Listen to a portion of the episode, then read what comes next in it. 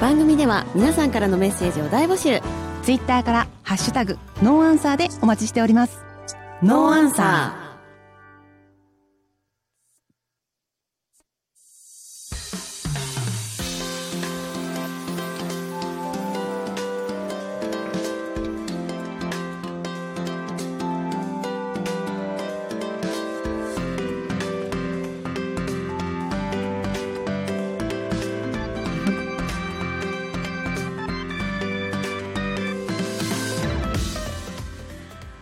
はい、えー、ノーアンサー7月16日、えー、時間は深夜23時になりました、戻ってまいりました、アフタートークのお時間です。恒例のアフタートークのお時間です。そしてゲストのねオーガニックロッカーの時さんも来てくれています。時ありがとう、はいこんばんは。こんばんははいやさもう本当そのここはねもう本当何年来だろう。2000年16あでもはい。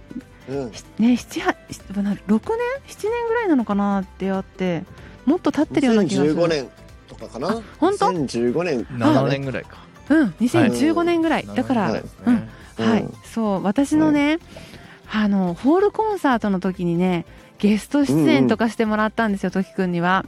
ああ、そうでした。もうその時のねもうもうイケメンを呼ぼうと思って。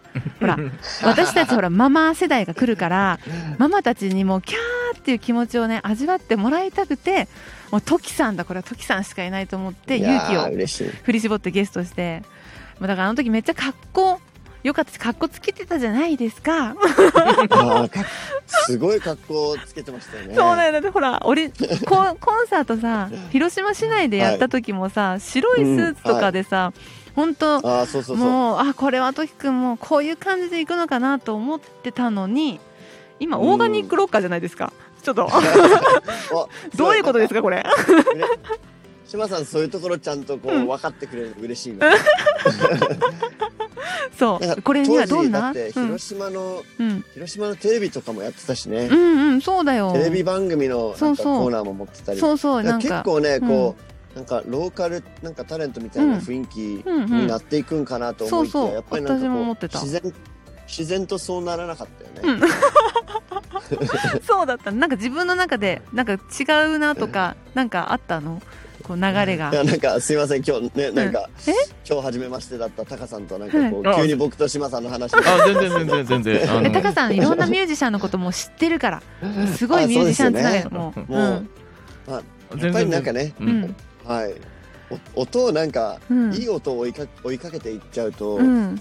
あ追いかけていくと、うん。なんだかこうねそのこの体としてうん。向かいたいより、よりこう本質的なところにいいいざいざなわれちゃうじゃない？はあ、はあはあはあ。はあ要は自分に嘘つけなくなっちゃうっていうかね、うんうんうん。わわかんないですけどなんかそういうえいろんな人生調整があった中で、うん。当時は当時で10代からちょうどうん。20代になった頃にね、多うんうんうん。分島さんとはお会いしていて、うん。旅もしながらすごくね、こう、まあ、いがった歌を歌っていたし、うん。とてもこうこれ、うん。これこういうこういう光があるんじゃないのかっていうことをね、うん。こうこう見せつけるような感じで活動していたと思うしきっとそれでねたくさんのね仲間たちも感化されたり、いっぱいこう出会いがあったりね、うん。人の人生も変わっていた時間だったとは思うんだけれど、うん。なんとなくこうチューニングされてい,、うんくんですかね人間のこう体っていうのは。まあとにかくこう若さだったのも、まあ、今もえー28ですけれども、うん。今ねあの結婚して、はいうん。家族もできてわ来年わ来年30だか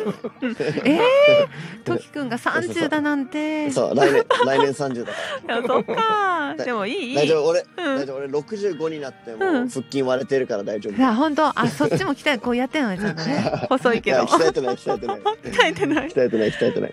いやもうとにかくなんかこう、うん。自然と共に生きることだったりとうか、んうん。でよよりこう心の底から笑っていられる、うん。こう人間のかあり方みたいなものに結局なんかこう音楽で誘われてきた感じがあって、うんでうん。気がつけばなんかこう親とかそうん。のいただいてきた環境とかね、うん。バックグラウンドをこう振り返ってみると、うん。ものすごくその純度高くみんなにこうなんだろうな育ててもらってたんだなっていうことを感じて、うん。この間もねあの、うん10 14日も話しましたけれど、うん。その なんか一度も学校に行ったことなかったっていうことをね、うん。そのなんか今になって、うん。結構世の中でその不登校っていう言葉が出てきてるけど、僕らの代はなんか不登校だったんじゃなくて、うん。親がそうしただけだったんだけど、それはすごいことだよでも本当に、ね、うん。でなんか多分さ20年前30年前ぐらいの不登校って、どちらかというとあの本当に、うん。あのヤンキーなやつらじゃん。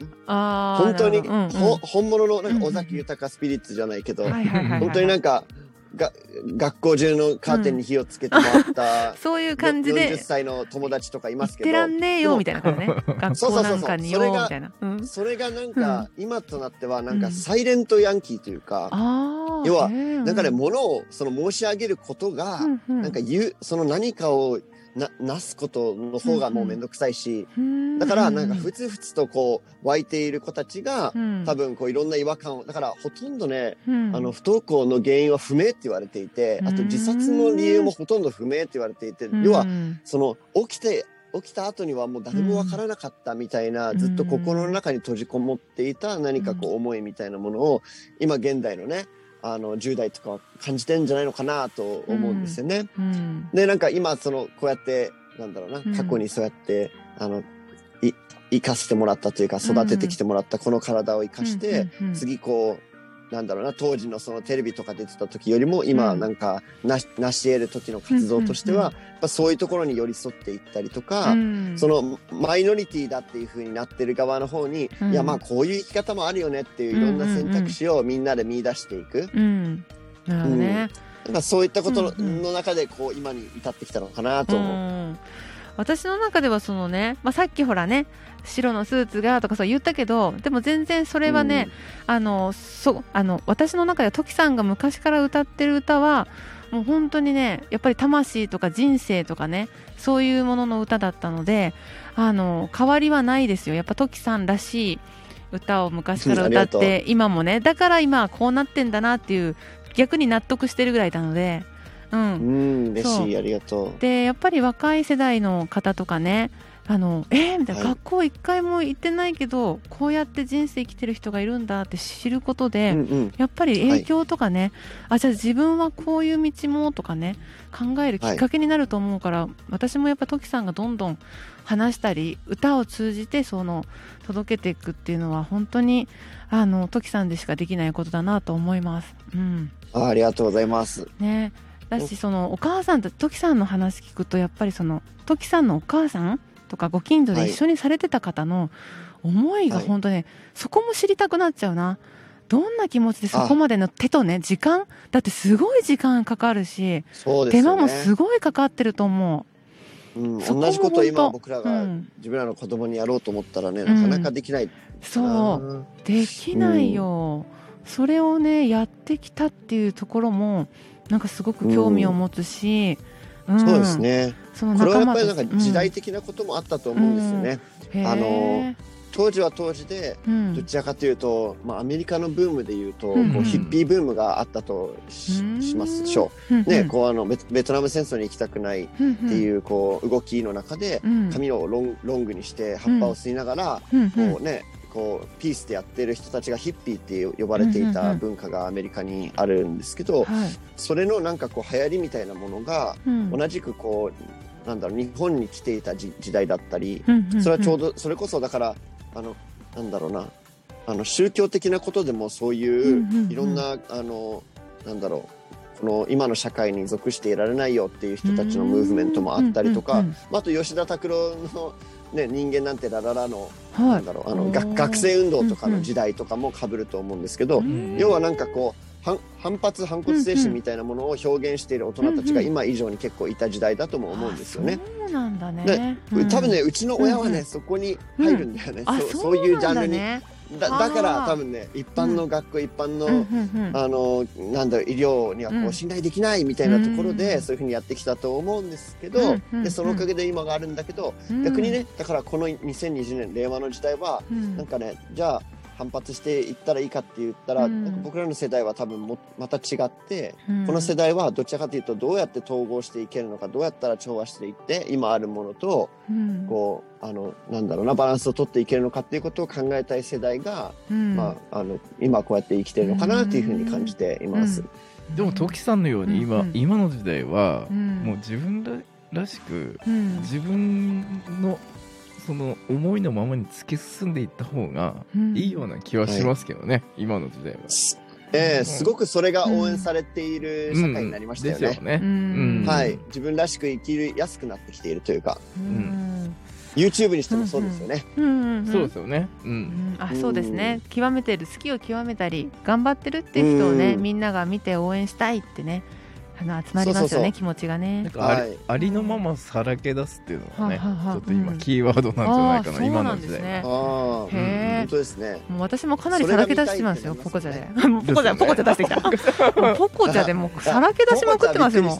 本当でしょ？もうねポコチャやってんだよね。ちょっと聞いてよもう。1日8時間とか9時間やってんだよ私。もうフルタイやムフルタイムライバーだからもう本当に。ちょっと。フルタイムライバー 普通にサラリーマン並みに。そうだよ。いやもう今週よく働いたわみたいなでもめっちゃうん。歌、歌めっちゃ上手くなるじゃん。そうもうね今ねもうカバー曲ねもうすごい増えてるから私。カラオケレパートリーも。めっちゃ上手くなやば。もうあそれはめっはいちゃいいかもね。ほら昔私なんてオリジナルしか歌ってなかったでしょ広島で自分のライブの時とか確かに。メギーさんにねあまり島さんのカバー知らないな。メギーさんカバーしてって言われてるのに一切カバーしたことないのに 今やもうねものすごいカバーとカラオケやってるから でももちろんそのあそその後にオリジナルをもうね毎日オリジナル聴かせてるああ、まあね。そう。でもやっぱりいろいろ変わってきたんじゃない？ポコちゃんそんだけやったら。そうだねあのねやっぱりポコチャでしか出会えない方たちと今出会えてるなって、うん、ああ、すごい。そう広く深く、でね、CD とかも結構売れるんじゃないそこまでやってたら。えまだだな。うん。あ本当。あと20え秒ですね。ーなんか。売ってきますよいっぱいね。えーそれではお時間になってしまいましたけど、はい。えっ、と ポコちゃんで終わろうか。はい、こ今度ね、あの福島と宮城で、はい。あのじっくりお話をお伺いしたいと思いますんで、えぜひぜひ。はい。ぜ、ひ。ありがとうございました。はいあありりがとうございました。またも。